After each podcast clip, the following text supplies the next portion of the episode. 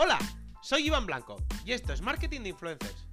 Un programa perfecto para todo tipo de profesionales, desde aspirantes a influencers, pasando por influencers, creadores de contenido, marcas, emprendedores y por supuesto todo tipo de profesionales del marketing.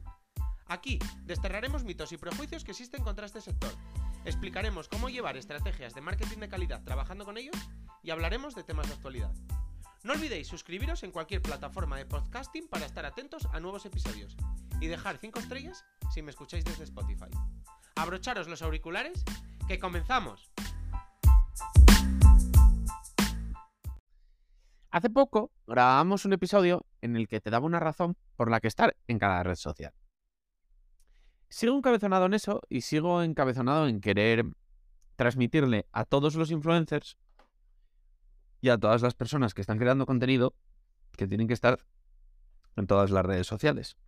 Es algo que creo muy fervientemente y bueno, pues hoy traigo otro episodio en el que te traigo nuevos argumentos por los que tienes que estar en todas las redes sociales.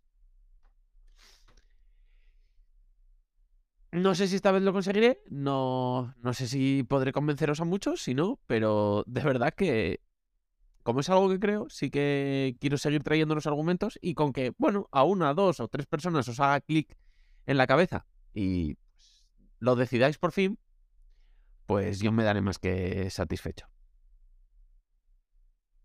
¿Cuál es el fin de estar en todas las redes sociales? Bueno, pues lo primero y más claro es diversificar, buscar nuevas audiencias, crecer. Pero, como he dicho, estos solo lo haría si... O solo lo recomendaría. Es más, voy a hacer otro episodio recomendando justamente lo contrario. Cuando ya te has afianzado en una red social. Y te puedes, digamos, autodenominar influencer. Que en este caso, y bajo este criterio, sería que, bueno, te digamos que te puedes autodenominar influencer cuando, digamos, que vives de ello o, bueno, es tu trabajo, básicamente. Más allá, de, más allá de los ingresos o de si te da para vivir o no, bueno, cuando básicamente es tu trabajo y el, digamos que el, bueno, el mayor porcentaje de, tu día laboral. Bueno, en estos casos, pues normalmente, pues, eh, eres, influencer, pero normalmente, pues, o creador de contenido, pero normalmente, pues, eres Instagramer, o eres YouTuber, o eres TikToker, o eres streamer, etcétera, etcétera. Es decir, normalmente este crecimiento viene a raíz de o a través de, una red social. Por tanto, seguramente en ese principio sea mucho más, más interesante. Vamos a poner un ejemplo. Eres youtuber. Seguramente al principio sea mucho más interesante seguir echándole horas a YouTube, por ejemplo, que, empezar en Instagram. Primero porque Instagram te va a echar para atrás, ya que, a diferencia de YouTube, no monetizas directamente. Eso ya lo primero.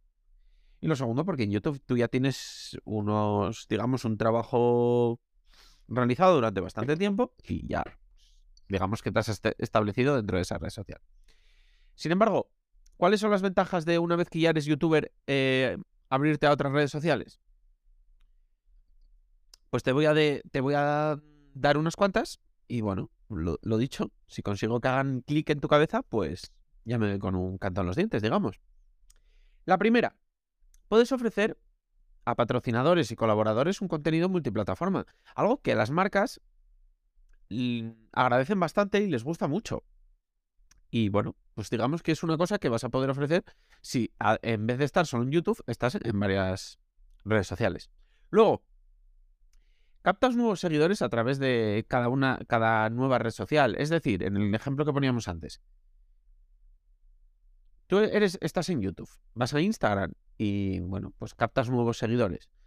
Entre esos seguidores seguramente haya alguno que te empiece a también consumir en YouTube y que, sin embargo, si nunca hubieras pasado por Instagram, nunca te hubiera, te hubiera conocido o hubiera llegado a tu contenido.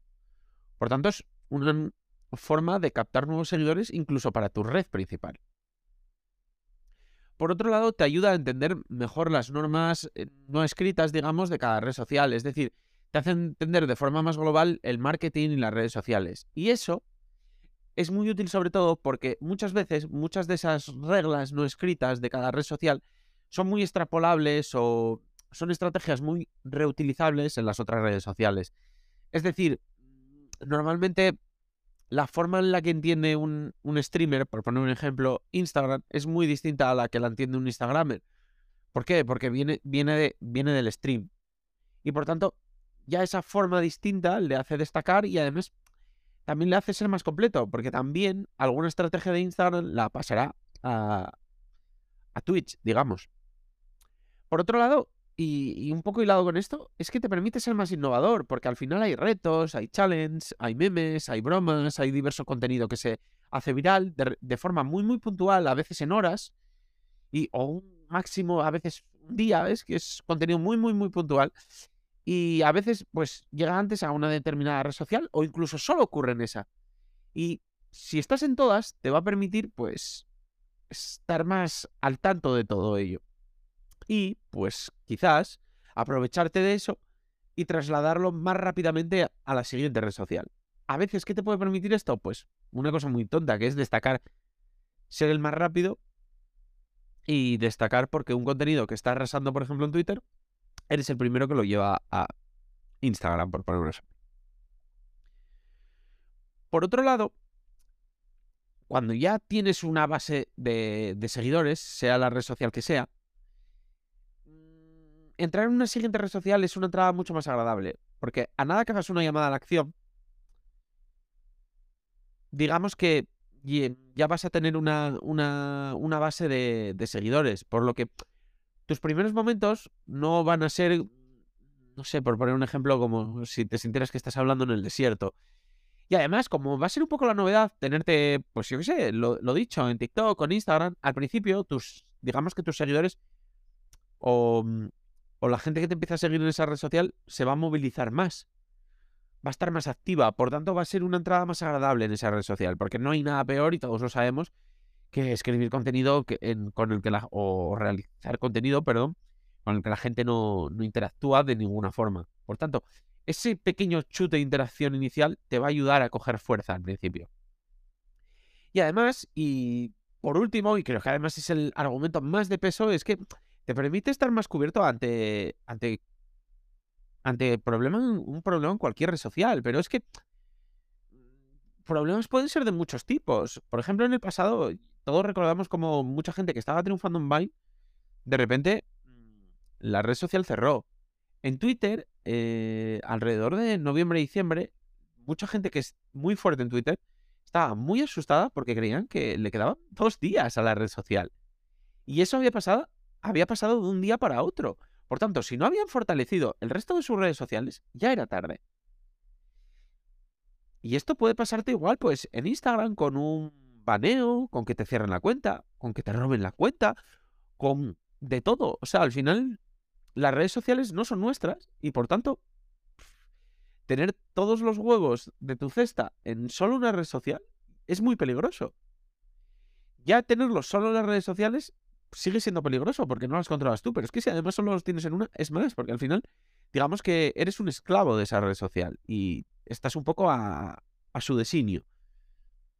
Por tanto, esto es muy importante tenerlo en cuenta y creo que es el argumento más de peso. Cuanto más diversificado tengas tu contenido, tengas tus seguidores, tengas incluso tus ingresos, ingresando pues por Instagram, por TikTok, por YouTube, pues digamos que más cómodo te vas a encontrar y más libertad vas a tener un poco para hacer lo, digamos, lo que, lo que te salga en cualquier momento. Y bueno, pues estos son un poco mis consejos. Y por supuesto, esto sin, sin por supuesto, dejar de, tomar medidas, es decir, de, de ver un poco cómo estás funcionando en cada red social y ser consciente de cuál es la que más te da por tu trabajo y enfocarte en mayor medida en esa si, si evidentemente el, 80% de tus seguidores, de, tus views, de tus ingresos están en YouTube, no hablamos de que estés el, el, mismo tiempo en YouTube que en Instagram, sino que no abandones o no dejes de lado Instagram. Pero por supuesto, evidentemente, enfoca más tiempo en YouTube. Y es que esto es, al final, en, en, resumen de este capítulo, es que esto es muy habitual. Yo veo, por ejemplo, youtubers, que es, muy, es un poco lo que estábamos hablando con el ejemplo con el que estábamos en este episodio, que su Instagram está totalmente abandonado. Y además que cuando suben cualquier foto o suben cualquier tontería, muy puntualmente, el, digamos que el engagement es bestial. Pero sin embargo, por, por dejadez, por desinterés, por, por incluso, pues, yo qué sé, un poco de odio hacia el resto de redes sociales porque solo les gusta la que está, pues lo tienen abandonado y es. Es un poco. Es un poco arriesgado. Estamos hablando de perfiles que, que están en, digamos, arriba de la ola, en la cresta, que están triunfando, entre comillas, y desaparecer de. Del resto de redes sociales o, ni siquiera tener cuentas en ellas, pues no es lo mejor, sobre todo cuando puedes estar aprovechando ese pico de éxito que estás teniendo. Y nada más, este es un poco el, el resumen de hoy. Espero que os haya estimulado a cambiar un poco el chip y bueno, pues nos, nos vemos en el próximo episodio. Ya sabéis que con cualquier cosa, hola, arroba marketinginfluencers.com y por supuesto, si alguno de vosotros os he hecho cambiar de opinión, por favor, escribirme. Porque solo por eso ya me habrá merecido la pena el capítulo de hoy. Así que nada más. Hasta el siguiente episodio y adiós.